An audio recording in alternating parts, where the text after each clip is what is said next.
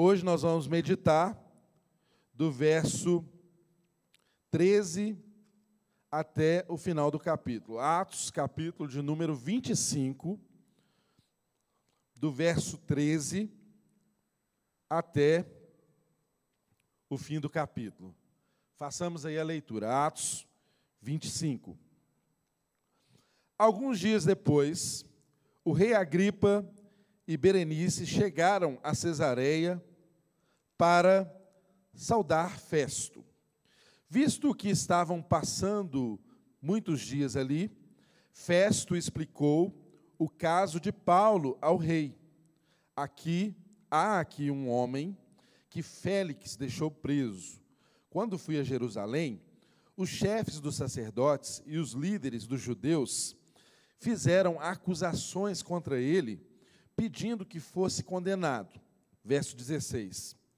Eu lhes disse que não é costume romano condenar alguém antes que ele se defronte pessoalmente com seus acusadores e tenha a oportunidade de defender das acusações que lhe, fizer, que lhe fazem. Vindo eles comigo para cá, não retardei o caso. Convoquei o tribunal no dia seguinte e ordenei que o homem fosse apresentado. Quando os seus acusadores se levantaram para falar, não o acusaram de nenhum dos crimes que eu esperava. Ao contrário, tinham alguns pontos de divergência com ele acerca da sua própria religião e de um certo Jesus já morto, o qual Paulo insiste que está vivo fiquei sem saber como investigar tais assuntos. Por isso, perguntei-lhe se ele estaria disposto a ir a Jerusalém e ser julgado ali dessas acusações. Apelando Paulo para que fosse guardado até a decisão do imperador, ordenei que ficasse sob custódia até que eu pudesse enviá-lo a César. Verso 22. Então Agripa disse a Festo: Eu também gostaria de ouvir esse homem. Ele respondeu: Amanhã o ouvirás. No dia seguinte, Agripa e Berenice vieram com grande pompa e entraram na sala de audiências com os altos oficiais e os homens importantes da cidade. Por ordem de Festo, Paulo foi trazido então Festo disse: Ó rei Agripa e todos os senhores aqui presentes conosco, vejam este homem. Toda a comunidade judaica me fez petições a respeito dele em Jerusalém e aqui em Cesareia, gritando que ele não deveria mais viver. Mas verifiquei que ele nada fez que merecesse pena de morte. Todavia, porque apelou para o imperador, decidi enviá-lo a Roma. No entanto, não tenho nada definido a respeito dele para escrever a sua majestade.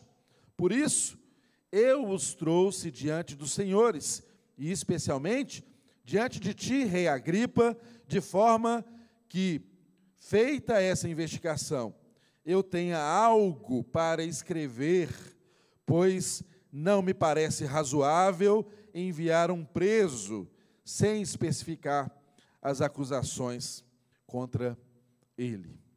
Oremos, Pai.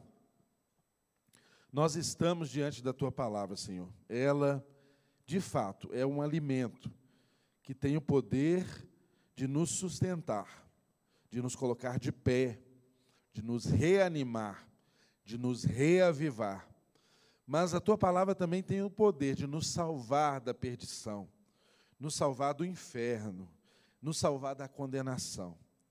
Nós não sabemos, Deus, quem e como precisa cada pessoa que aqui está presente, ou cada pessoa que ouvirá essa mensagem, como precisam ser alcançados por essa palavra. Mas nós sabemos que ela tem todo o poder, ela é revelação da tua vontade. Por isso, que o seu Espírito se revele a nós e a cada pessoa que ouvir essa mensagem, Deus, de modo que traga salvação, aos que precisam ser salvos, de modo que traga transformação aos que precisam ser transformados, que, de modo que traga ânimo aos que precisam ser reanimados. Mas nós não queremos, Deus, e não podemos jamais permanecer os mesmos diante da tua voz, diante da tua palavra. Nos ajude nessa manhã, Deus. Abra o nosso entendimento. Tire de nós as barreiras que fazem ah, que fazem oposição ao Evangelho na nossa vida.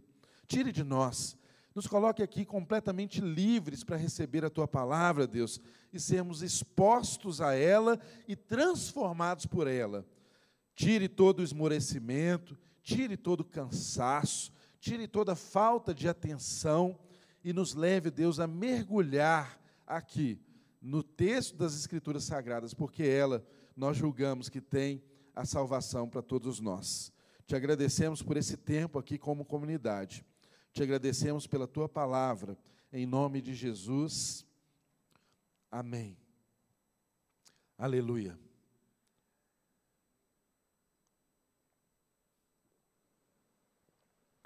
Glória a Deus, irmãos. Que bênção nós estarmos aqui estudando e aprendendo semana após semana sobre as experiências que Deus produziu em seu povo no passado, mas experiências que trazem ecos para as nossas vidas hoje.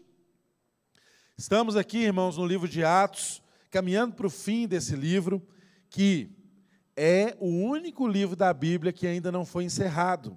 Sabe disso? O livro de Atos ainda não foi encerrado, porque ele está sendo escrito por mim, por você, e por toda a igreja em toda a face da terra. Então, irmãos, nós estamos estudando aqui a história dos nossos dias. Nós não estamos estudando a história do passado. Nós não estamos estudando simplesmente o que Deus fez na vida dos seus filhos, dos seus servos. Nós não estamos aqui estudando meramente as experiências que o Paulo experimentou no passado. Nós estamos falando de princípios eternos e de um plano redentivo, de um plano de salvação que está sendo construído, que está sendo executado até o dia em que eu e você seremos plenos em Cristo Jesus, até a volta do nosso Senhor. Porque nós somos o povo que crê na ressurreição dos mortos. Nós somos o povo que aguarda a vinda de Jesus. Nós somos o povo caracterizado, sabe pelo quê? pelo povo da esperança. Nós esperamos. Nós andamos nessa terra esperando o nosso Salvador voltar. Essa era a expressão da vida dos nossos irmãos da igreja nesses primeiros dias. Eles esperavam o mesmo que nós esperamos. A esperança deles deve ser a nossa esperança. A ressurreição que eles hão de experimentar é a mesma ressurreição que eu e você haveremos de, de experimentar. E temos a certeza que ela um dia acontecerá. Por quê? Porque o nosso Salvador ressuscitou. E a ressurreição de Jesus nos garante que um dia nós seremos também colocados de pé diante dele. Um dia nós seremos julgados pelas nossas obras. Um dia nós viveremos um tempo em que não haverá mais choro, não, haver não haverá mais as lutas do nosso dia a dia, não haverá mais tristeza, porque nós estaremos em um tempo de plenitude com o nosso Salvador. Esse dia chegará, nós não sabemos quando, mas é breve. E como igreja, nós precisamos nos fortalecer diante disso. Amém, irmãos? Então, quando nós estudamos as Escrituras Sagradas, nós não estamos falando dos tempos passados, nós estamos falando dos tempos presentes. Da palavra de Deus que continua sendo poderosa e trazendo experiências para o seu povo, de um espírito que continua falando, continua curando, continua transformando, continua salvando vidas. Isso deve mover o meu coração e o seu coração. Pois bem, estamos aqui no trecho da história que nos instiga a pensar algumas coisas acerca da nossa vida que eu gostaria que você meditasse, mesmo antes de nós pensarmos aqui no texto sagrado e buscarmos aqui compreender cada versículo desse que nós acabamos de ler. Irmãos, às vezes nós andamos na vida, eu e você, nós andamos na vida nos vitimando pelas circunstâncias que estão ao nosso redor.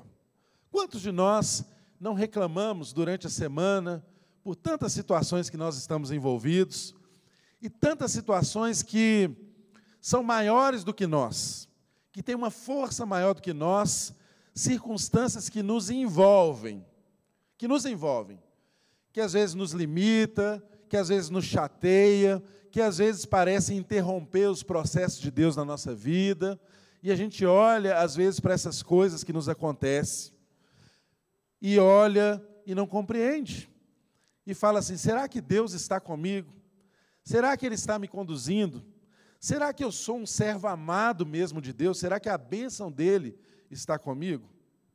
Será que eu de fato sou livre em Cristo Jesus? Irmãos, hoje nós pretendemos compreender um pouco mais acerca do que é ser livre em Cristo Jesus.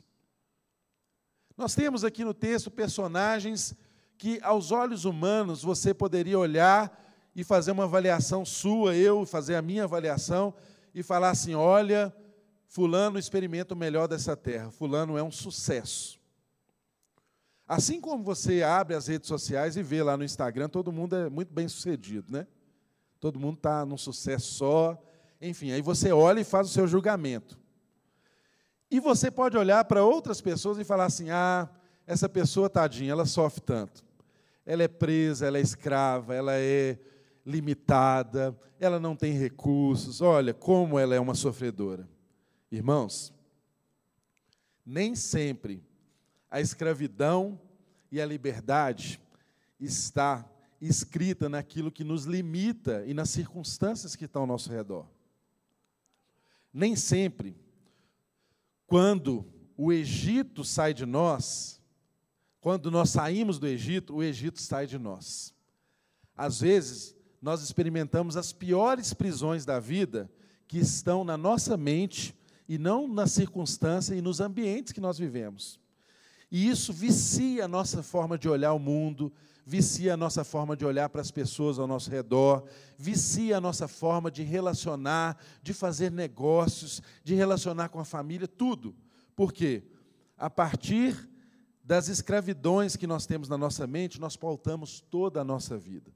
Não é necessariamente o ambiente que nos cerca que nos molda. Entende, irmão? Crente não vive um pré-determinismo. Crente não é moldado necessariamente pelas circunstâncias que estão ao seu redor. Crente leva a vida com base em uma promessa, em uma palavra, em um compromisso que Deus fez conosco, e nós vamos levar isso até o fim.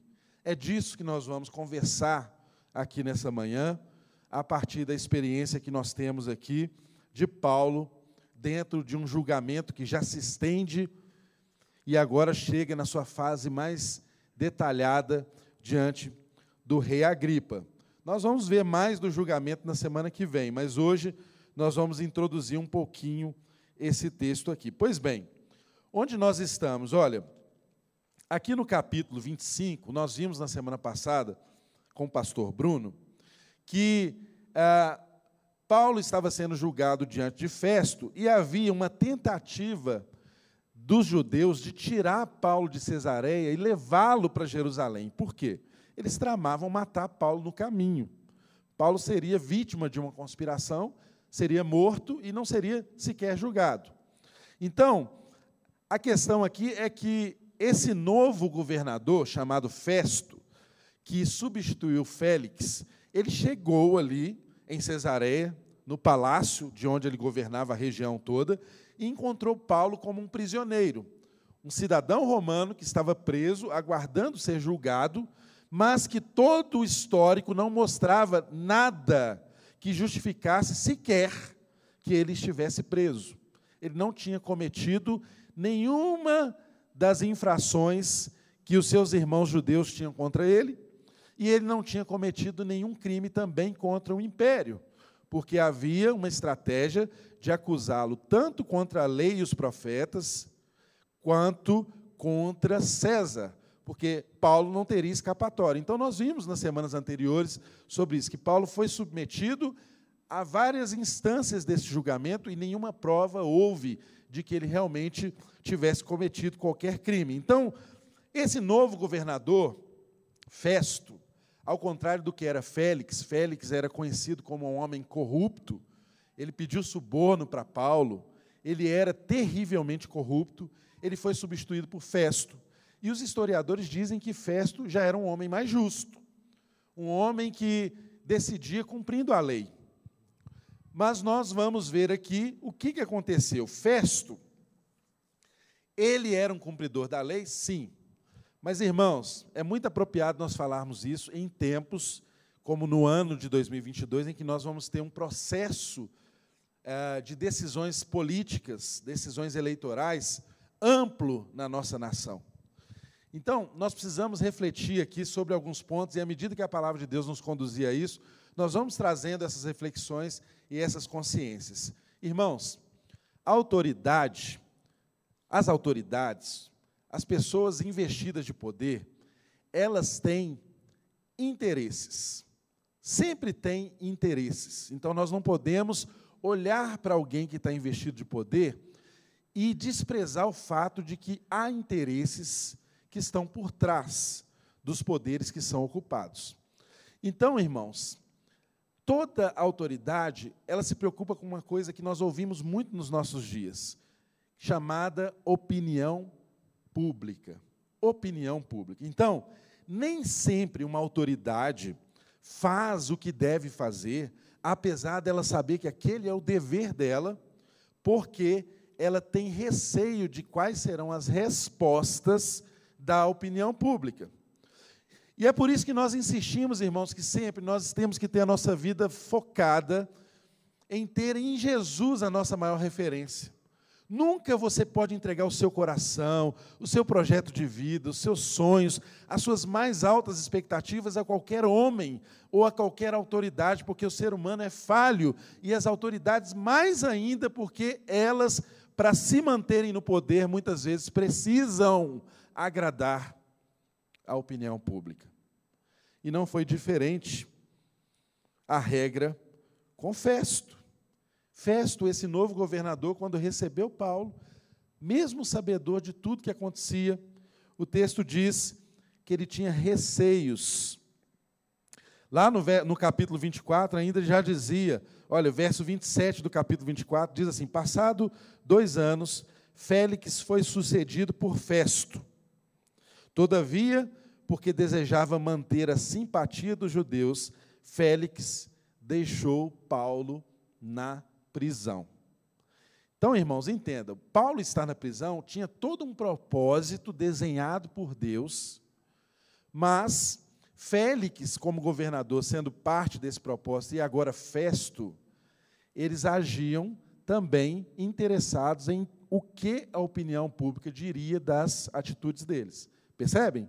Mesmo Festo sendo elogiado pelos historiadores em ser um governador melhor do que Félix, Festo, melhor do que Félix, ainda assim ele estava movido pelo que pensavam as autoridades, pelo interesse de se manter no governo, no poder, e pelo que os, as autoridades judaicas diriam, e por isso ele não soltava Paulo, ele mantinha Paulo preso.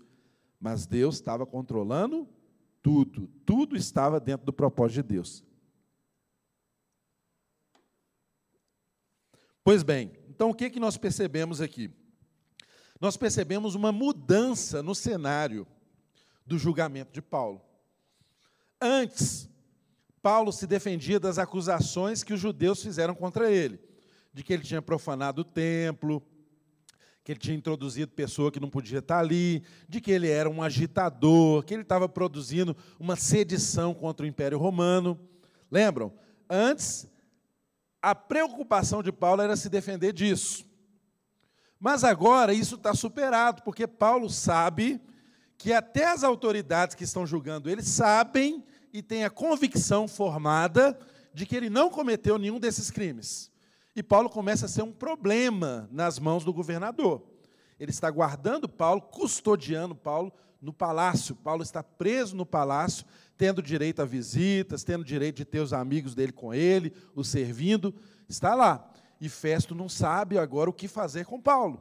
Então percebam, Festo usa de uma estratégia, nós vimos isso aqui no texto, que ele falou com Paulo assim: olha, você não quer ir lá para Jerusalém para você ser julgado lá, não é? Eu vou lá fazer o seu julgamento. Olha só, mesmo sabendo que haveria a alta chance de haver uma emboscada para matar Paulo antes de ser julgado, Festo propõe que Paulo seja julgado em Jerusalém. Aí, irmãos, percebam, a estratégia de defesa de Paulo muda. E ele mostra isso no capítulo 25, lá no verso 10, quando Paulo respondeu a Festo, dizendo assim: Estou agora diante do tribunal de César, onde devo ser julgado. Não fiz nenhum mal aos judeus, como bem sabes. Se de fato eu sou culpado de ter feito algo que merecesse a pena de morte, não me recuso a morrer. Mas se as acusações feitas contra mim por esses judeus não são verdadeiras, ninguém, ninguém tem o direito de me entregar a eles. Apelo a César. Irmãos, o que aconteceu aqui nesse cenário? Paulo não está mais brigando para provar que ele não cometeu crimes. Paulo está brigando para ser julgado pelo imperador. Paulo agora está brigando para não ser entregue aos judeus. Os irmãos percebem isso? Amém? Estão comigo? Isso é muito importante a gente perceber isso, irmãos. Paulo agora está brigando para ser julgado pelo imperador, por quê?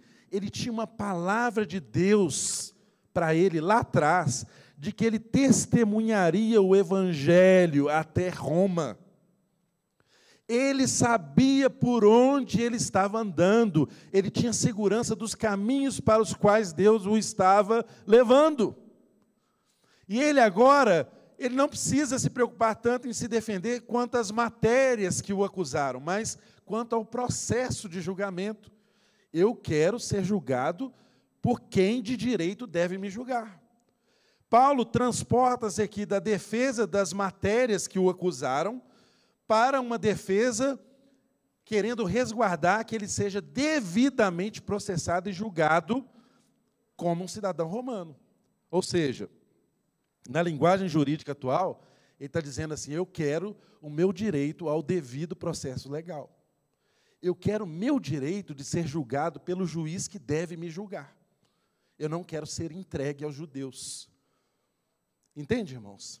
E aí, ele apela a César, ele quer que a, a, o apelo é um recurso, ele quer que o seu recurso seja julgado pelo imperador, que no, na ocasião, nesse tempo aqui, era Nero.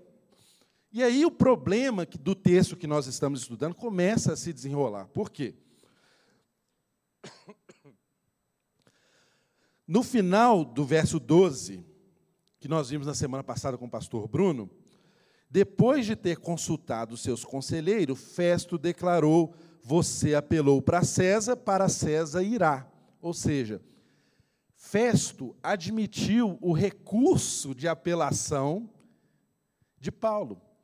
Festo acatou o recurso de Paulo. Festo disse assim: Olha, você quer ser julgado por César? Então tá, você irá para César. Ele já tinha decidido sobre isso. Só que essa decisão trouxe problemas para ele. E esses problemas que trouxeram para ele, Festo, governador, muito falam conosco sobre as decisões que a gente toma na vida, sobre as posições que eu e você assumimos no nosso trabalho, naquilo que a gente faz. Vejamos por quê. Olha só.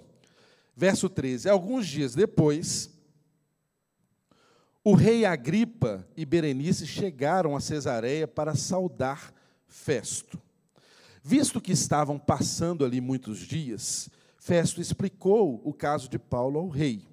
Aí o texto vai explicar ele dizendo tudo o que aconteceu com Paulo. Então, olha só. Agripa não era rei naquela região.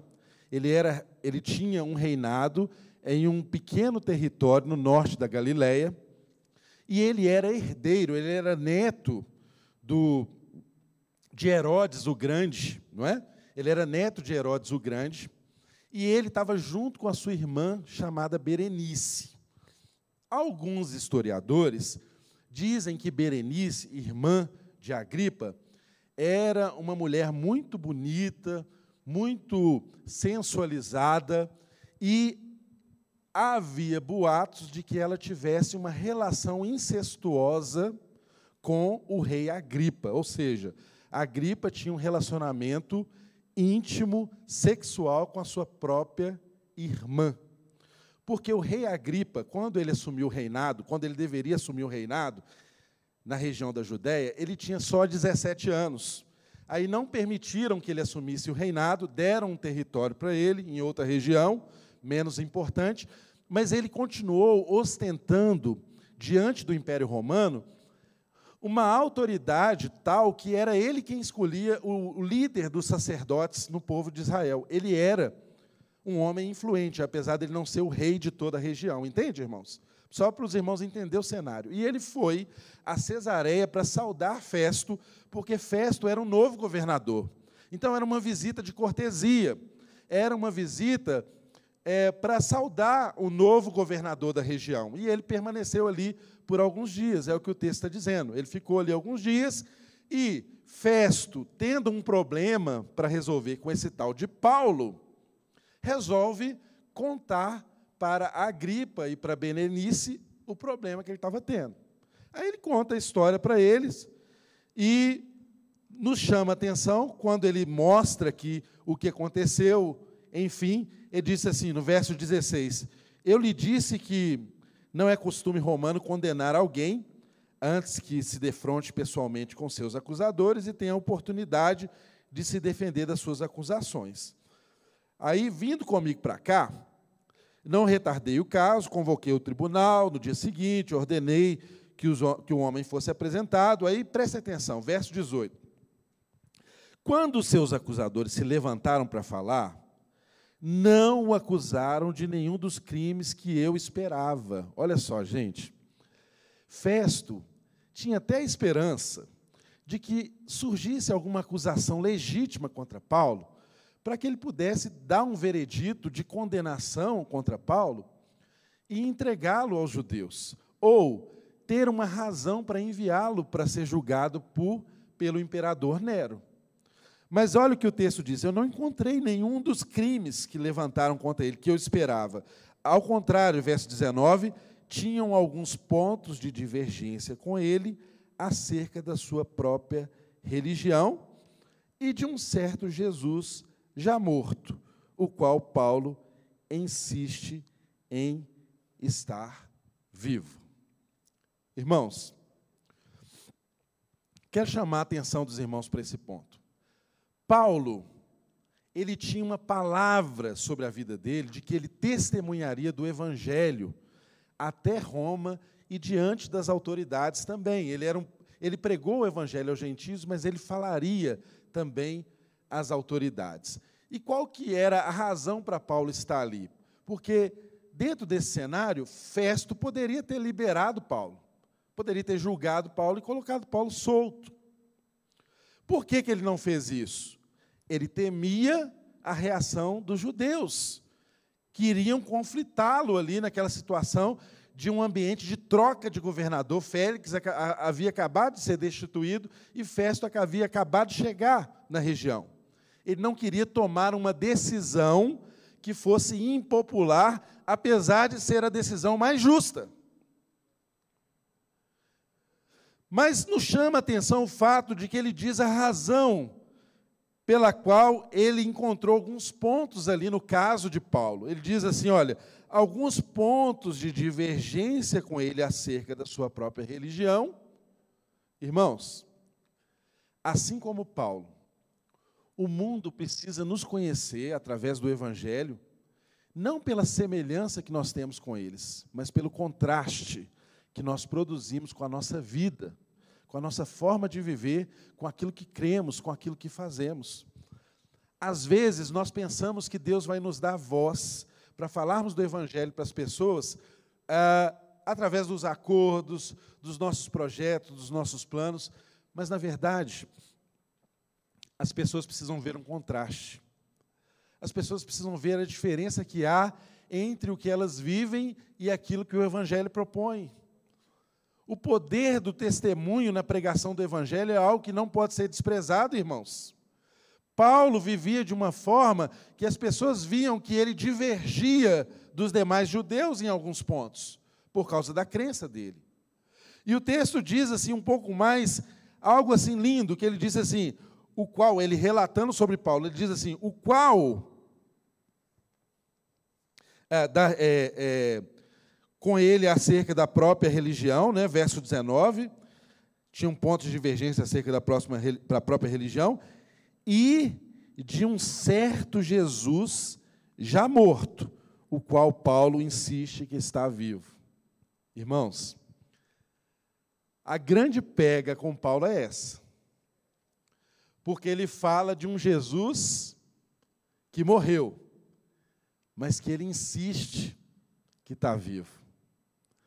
Será que a minha vida e a sua vida trazem essa mensagem para as pessoas que estão ao nosso redor?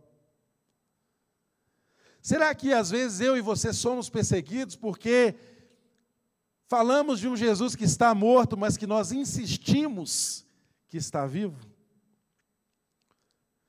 Será que a crença na ressurreição e nos efeitos da vida de Jesus em nós é a tônica da mensagem que nós levamos no nosso dia a dia, de modo que alguém possa olhar para nós e falar assim: olha, eu não vejo nele crime algum, mas ele fala de um tal de Jesus que está morto, mas ele insiste que ele está vivo.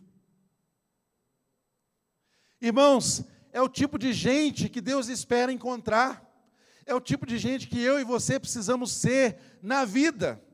Gente que fala de um Jesus que morreu, mas nós insistimos que ele está que ele está vivo.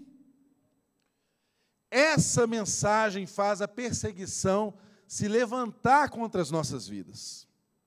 Pregar um Jesus que morreu, mas que nós insistimos que está vivo, que continua curando, que continua salvando, que continua transformando, que continua restaurando famílias, que continua dando ordem aos espíritos imundos para serem expelidos, que continua fazendo um homem caído se levantar.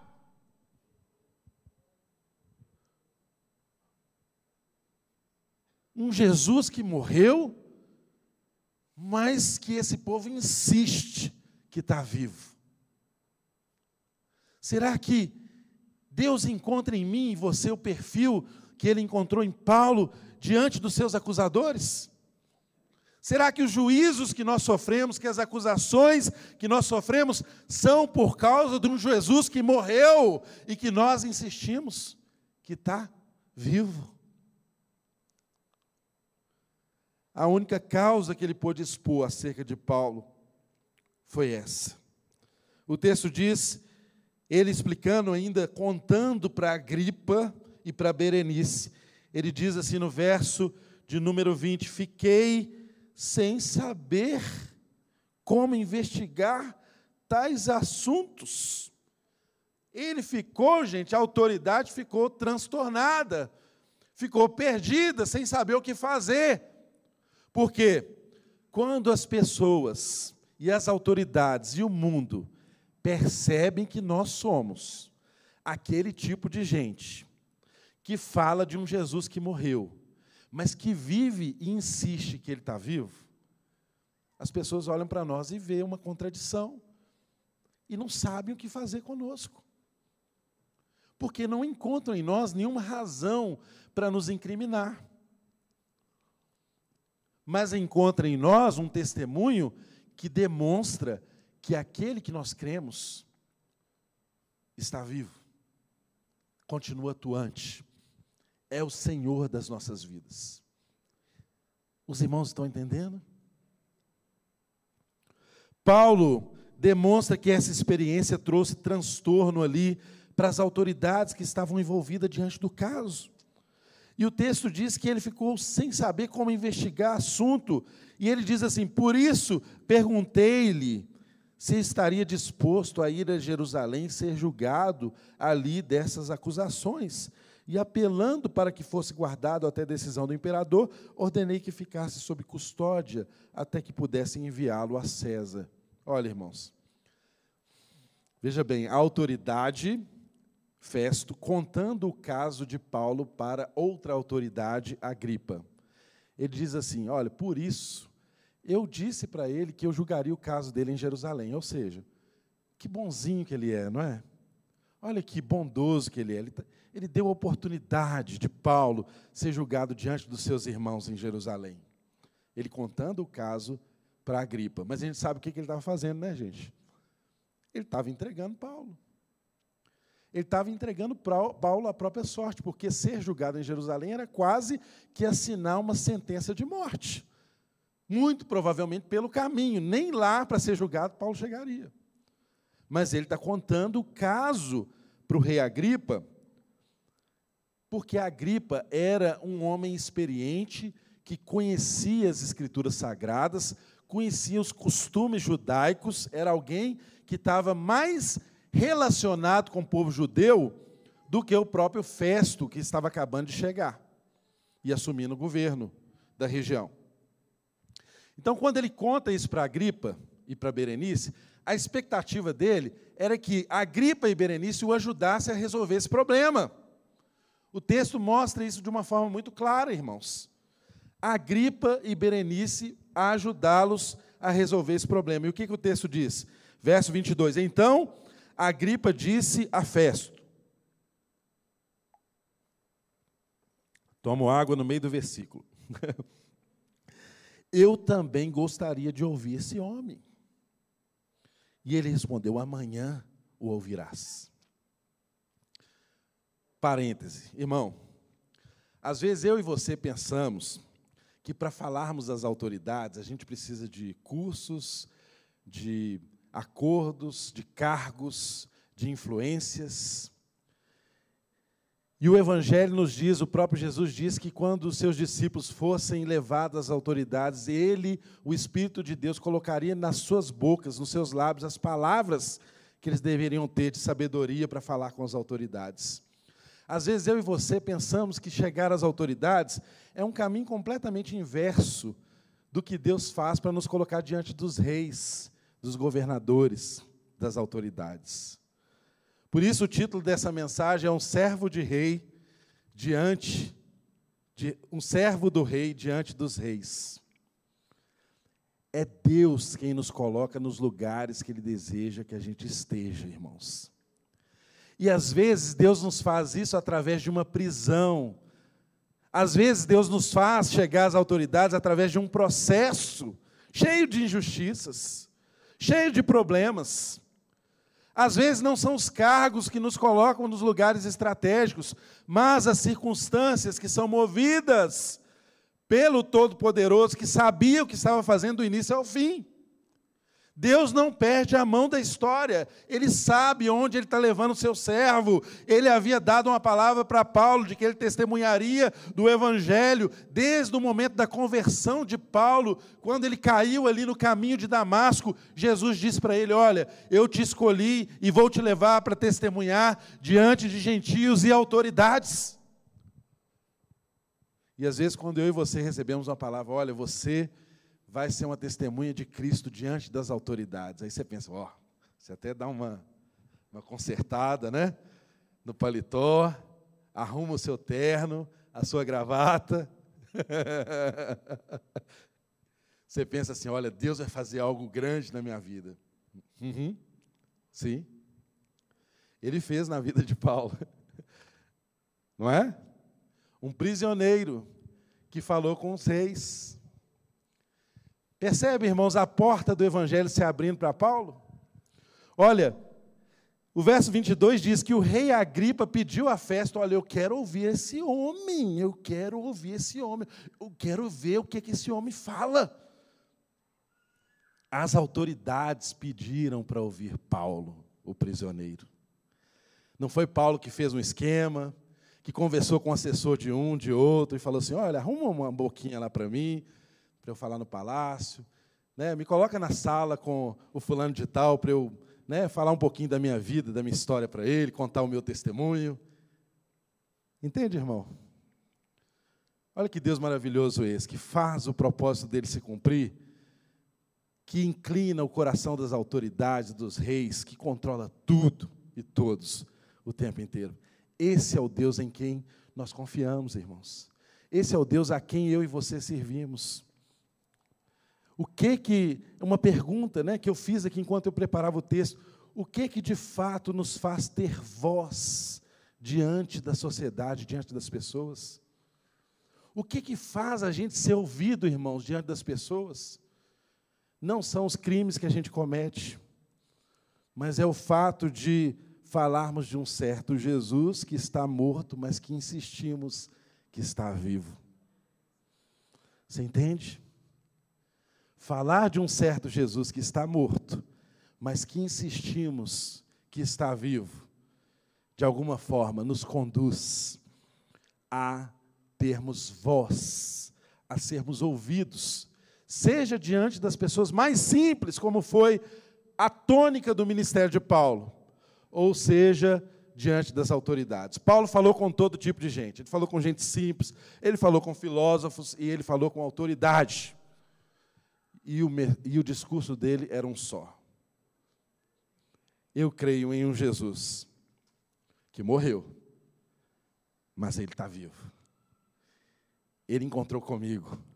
Minha vida foi transformada. Eu ouvi a voz dele. Eu fiquei cego. Eu recebi uma palavra, eu recebi uma missão dele. E hoje eu vivo por causa dessa missão. Entende, irmãos? Como que o encontro com Jesus é transformador na vida de um homem? Como que a mensagem do Evangelho é simples, que eu e você carregamos? Eu creio em um Jesus que morreu mas eu insisto que Ele está vivo. E a minha vida manifesta a vida de Cristo aqui na terra. Amém? O texto continua de uma forma tão linda, porque o rei Agripa pediu para ouvir Paulo, então Paulo ia ter mais uma oportunidade de pregar o evangelho. Porque a gente é esse tipo de gente, né, gente? O crente, o cristão, aquele que vive o Evangelho, é assim: quanto mais você espreme, o suco vai ficando melhor. Né? Perseguição só faz a gente melhorar. Prisão só faz a gente pregar o Evangelho. Sofrimento só faz a gente aperfeiçoar. E o que fez aqui na vida de Paulo foi colocá-lo diante das autoridades. Olha o que o texto diz no verso de número 23. No dia seguinte, Agripa e Berenice vieram com grande pompa, olha só, queriam impressionar Paulo com o ambiente. Criaram uma sala de audiência totalmente pomposa, apesar daquela audiência ser informal, não ser audiência formal do processo. Vieram com grande pompa e entraram na sala de audiências com altos oficiais e os homens importantes da cidade, por ordem de Festo. Paulo foi trazido e então Festo diz: Ó oh, rei Agripa e todos os senhores aqui presentes conosco, vejam este homem. Toda a comunidade judaica fez petições a respeito dele em Jerusalém e aqui em Cesareia gritando que ele não devia mais estar vivo. Mas eu verifiquei que ele nada fez. Nada fez para que mereça a pena de morte. E porque apelou ao imperador, eu decidi enviá-lo para Roma. No entanto, não tenho nada definido a respeito dele para escrever a sua majestade. Olha o problema que ele estava vivendo. Eu aceitei a apelação desse homem, agora eu não tenho nada para relatar ao imperador por qual razão eu estou enviando esse preso para ser julgado por ele. E por isso, por isso, eu o trouxe diante dos senhores, especialmente diante de ti, Rei Agripa, de forma que, feita a investigação, tenha algo para escrever pois não me parece razoável enviar um preso sem especificar as acusações contra ele. Então, olha, gente, ele não podia mandar Paulo para Roma para ser julgado pelo imperador, sem explicar por que, que Paulo estava ali. Ele tinha poder e autoridade para colocar Paulo solto, porque não havia nenhum crime que houvesse sido cometido. Mas ele não fazia isso porque tinha medo da opinião pública, medo do que as autoridades judaicas iriam falar e fazer caso ele tivesse essa atitude. Mas eu e você sabemos que Paulo só estava preso porque Deus tinha um propósito de levá-lo até Roma. Entenda, meu irmão, minha irmã, os processos de Deus na sua vida. Tem coisas que, que eu e você passamos que até parecem uma injustiça contra nós. Mas até caminhos de injustiça diante dos homens podem ser o propósito de Deus para nos conduzir pelos caminhos que Ele quer que a gente siga. Eu não sei se você já tomou prejuízo de alguém. Eu não sei se você já desfez uma sociedade porque um sócio estava te roubando e você olhou, gente, eu sou servo de Deus. Como que uma coisa dessa acontece? Eu não sei se você era fiel a alguém e alguém te traiu, isso marcou a sua vida, e você olha para a circunstância e fala: Deus, como que o Senhor permite isso acontecer? Irmãos, eu não sei qual o nível de sofrimento e circunstância que você passa na vida, mas eu sei que Deus não está alheio a isso. Ele continua sendo Deus. Continua conduzindo a sua vida. Ele não perdeu as rédeas da história e da sua história. Ele sabe para onde ele está te conduzindo. E o que eu e você precisamos refletir aqui para nós encerrarmos essa reflexão, esse texto dessa manhã, é com quem eu me identifico nessa história? Será que com qual prisioneiro eu me identifico nessa história? Com o preso Paulo ou com o preso Festo? Ora, preso Festo? Como assim? Sim, irmãos. Percebam aqui que Festo era um homem que, apesar de ser o governador, ele era escravo do seu cargo, escravo da sua posição social, escravo da opinião pública. Muitas vezes eu e você nos portamos assim na vida. Deus nos coloca em lugares, Deus nos dá autoridade, nos coloca em condições e nós nos tornamos escravos dessas condições e não testemunhamos o Evangelho, e não falamos a verdade, e não exercemos justiça, como era o caso de Festo, porque temos medo de tomar decisão. Festo era escravo da sua insegurança. Ele era uma autoridade máxima na terra, mas era escravo da sua insegurança, do seu medo. Medo de tomar decisões omisso, não tomava decisões, era omisso por medo, medo da opinião pública. E aí você olha para Paulo, que nesse cenário você diria que Paulo era o prisioneiro, não é verdade? Mas um prisioneiro que estava no palácio, servido pelos seus amigos, que não tinha medo de falar o que pensava, a fé que o movia, e que sabia qual caminho ele estava seguindo em direção a Roma. Quem era escravo, hein, gente? Quem era livre e quem era preso nessa condição, hein? Nós olhamos aqui e, e vemos um Paulo que tinha não só autoridade na terra, por causa do seu testemunho, mas tinha também autoridade no céu.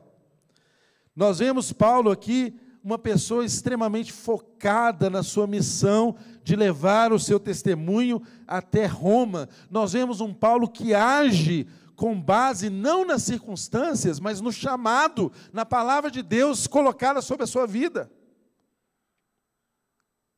Será que eu e você agimos como Paulo? Porque por Paulo ter essa consciência do Evangelho, de quem ele era e de qual era a missão dele, Paulo se tornou protagonista desse julgamento. Ele não foi a vítima do juízo de Festo, Muito pelo contrário. Festo é que se tornou vítima das suas inseguranças, vítima da opinião pública, vítima de não saber o que fazer com aquele prisioneiro que falava de um tal de Jesus que morreu, mas que ele insistia de que estava vivo. Será que é assim comigo? Será que é assim com você? Com quem eu e você podemos nos identificar nessa história? Irmãos, eu e você, será que nós percebemos que os julgamentos que sofremos na vida, se são por causa do Evangelho, eles se transformam em portas para a gente pregar o Evangelho? Você consegue discernir as portas que Deus abre diante de nós quando nós sofremos por causa do Evangelho? Você consegue perceber que Deus te coloca num lugar de protagonismo? Que você é alguém que conduz a história, que você pauta. Irmãos, o que está acontecendo aqui? Paulo está pautando o julgamento. Paulo é que começa a dar as ordens. Olha, não, eu não vou ser julgado pelos meus irmãos, eu quero apelar a César. Ah, pois não, Paulo, então você vai ser julgado por César. Paulo assumiu as rédeas desse julgamento porque ele tinha consciência do chamado dele, ele tinha consciência da sua cidadania romana, ele era um cidadão romano consciente e um cidadão dos céus consciente, ele assumiu e pautou a vida. Irmãos, eu e você precisamos pensar e repensar a nossa vida, porque muitas vezes nós somos pautados por tudo que está ao nosso redor. Você já percebeu? Como que a gente é um povo reacionário? Olha as pautas políticas que nós temos ao nosso redor. A gente fica mais reagindo aos movimentos que são contrários à nossa fé do que somos propositivos naquilo que a gente crê. Os irmãos estão entendendo?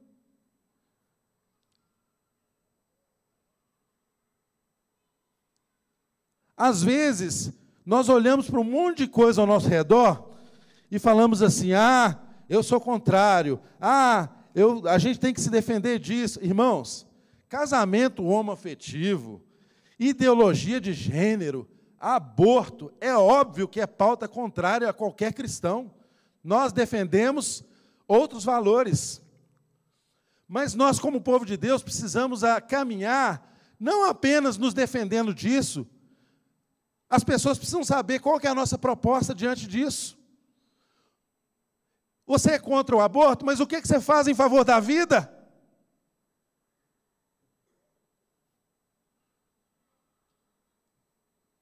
Igreja, você é contrário ao casamento homoafetivo, mas qual o casamento que você tem entregado para o mundo? Qual pauta que você põe, em vez de ficar reagindo àquelas circunstâncias que estão ao seu redor? Igreja, você é contra a ideologia de gênero, qual o gênero que você tem ensinado seus filhos? Qual o padrão de masculinidade? Qual o padrão de feminilidade que há nas nossas casas? Não adianta, irmãos, a gente ser o povo que reage. A gente está sempre um passo atrás. Sempre um passo atrás. A gente está esperando as pessoas pautarem o nosso discurso. E Paulo não agiu assim. Paulo deu a pauta. Paulo sabia para onde ele ia.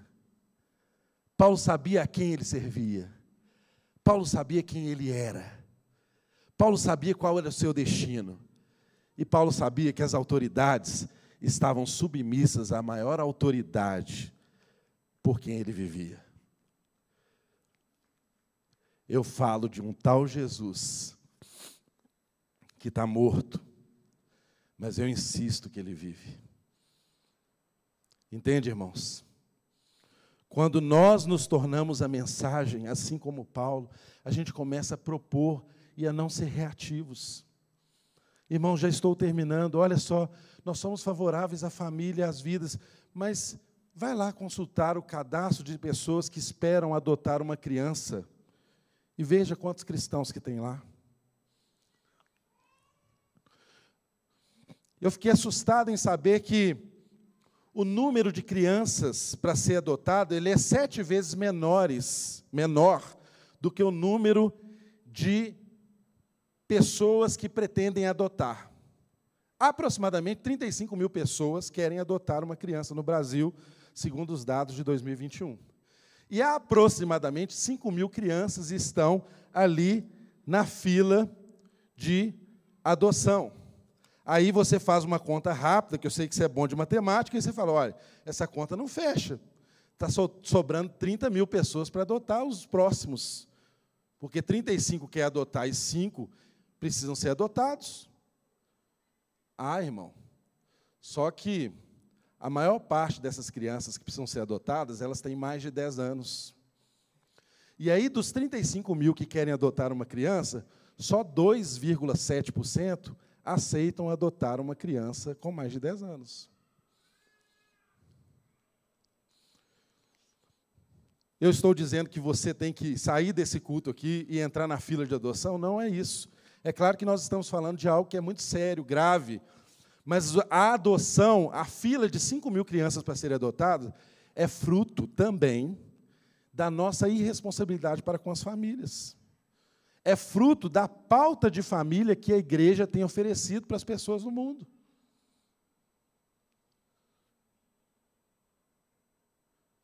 Nós nos preocupamos com várias ideologias, né? inclusive a de gênero é a mais em voga, que vai ser pauta de palanques políticos, enfim. Mas qual o esforço que você faz para formar as pessoas que estão ao seu redor? Você se compromete com iniciativas como a que nós temos aqui na nossa igreja de criar uma escola que ensina por princípios, por valores cristãos? O que, que você faz para mudar esse cenário? Ou você apenas reage a esse cenário? Entenda, irmão, Deus nos deu ferramentas, nos deu dons e nos chamou para a gente transformar o mundo. E nós não vamos ser transformação para o mundo se nós não assumirmos o protagonismo que o Evangelho nos convoca a assumir. E ser protagonista é não se vitimar pelos julgamentos que nós sofremos.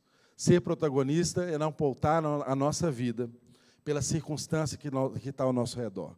Ser protagonista é ser colocado diante das autoridades e dos reis, ainda que sejamos prisioneiros. Nós temos algo a dizer. Eu creio em um Jesus que morreu, mas eu insisto que Ele está vivo. Amém? Se essa for a única mensagem que nós temos, se essa for a única mensagem ouvida nos nossos lares, nós deixaremos de ser reacionários e seremos revolucionários, porque o Evangelho produz uma revolução. Fique de pé no seu lugar.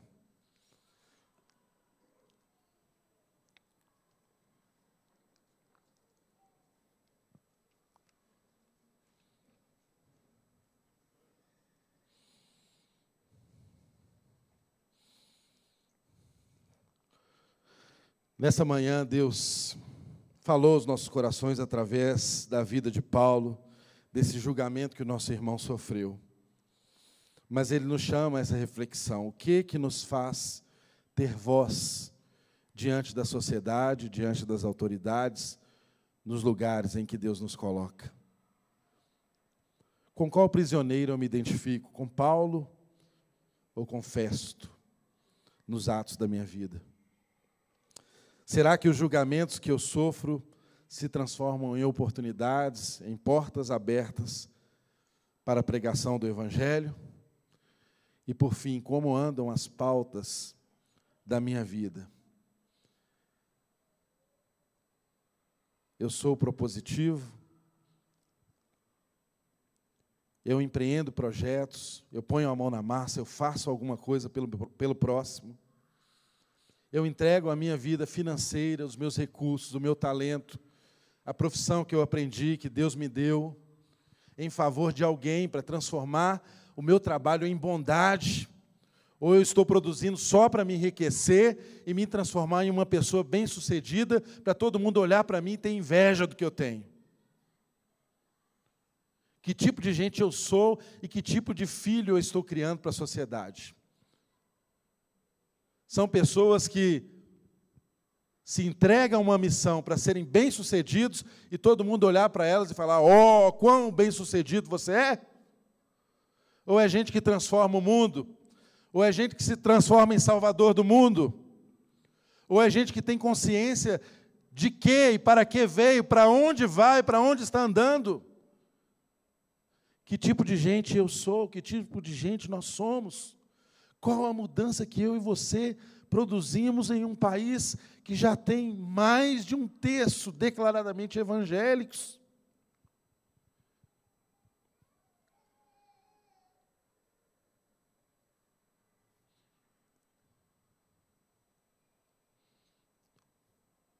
Senhor, tenha misericórdia de nós. Nós somos um povo distraído, Senhor. Nós somos um povo que não compreendemos o seu chamado. Nós somos um povo que falamos muito e fazemos pouco. Nós somos um povo que falamos de uma graça que não cremos para nós mesmos. Nós confessamos o nosso pecado diante de Ti, Senhor. E pedimos ao Senhor que refaça tudo em nós e coloque em nós o mesmo poder e a mesma autoridade que havia na vida de Paulo, que falava de um Jesus morto, mas que ele insistia que estava vivo. E comece a partir disso, Deus, nos colocar diante das autoridades, dos homens simples, das famílias, em todos os lugares onde o Evangelho precisar chegar, Senhor. Não importa a forma. Levante no meio do teu povo gente que testemunhe da verdade. A verdade de que Jesus morreu, mas que nós sabemos que está vivo. E que não muito tarde volta para nos buscar e nos fazer essa família plena junto com o Pai e com o Espírito. Mas enquanto isso não acontece, Senhor, levanta o teu povo como instrumento de justiça na terra. A justiça que o Evangelho pode promover, a graça que as pessoas precisam experimentar, o amor que o órfão e a viúva precisam conhecer. Isso que o Senhor chama de verdadeira religião e nós nos esquecemos. Nos ajuda, Jesus. Nos ajuda. Nós não queremos ser uma incoerência. Porque servimos a um Deus que é o Rei do universo. Faça cada um de nós ir para nossas casas agora, Deus, lembrando do que e para que fomos chamados. Não nos deixe esquecer que o Senhor não nos abandonará, não nos abandonará no caminho entre Jerusalém e Roma. A gente vai sim chegar até onde o Senhor deseja. Eu não sei quantos pais, quantas mães estão aqui, talvez entristecidos por não terem a resposta de conseguirem cumprir a sua missão em casa, no trabalho. Mas eu quero pedir ao Senhor que o teu Espírito os faça lembrar quem eles são e para que eles foram chamados. E os transforme, Senhor, para a glória do teu nome. Nós não queremos mais ser os mesmos. Em nome de Jesus. Que a sua graça, que o seu amor, que a sua misericórdia acompanhe a todos nós, de volta para os nossos lares, para as empresas, para os trabalhos, para os lugares onde o Senhor nos plantar. Coloque na nossa boca a palavra de sabedoria. Nos faça contar aquilo que o Senhor fez conosco. E através disso, Deus, fazer transformação na vida das pessoas.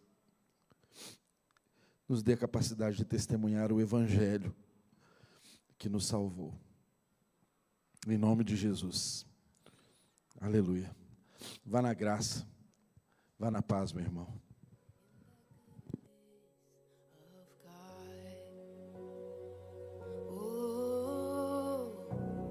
And all my life you have been faithful. All my life you have been so, so good.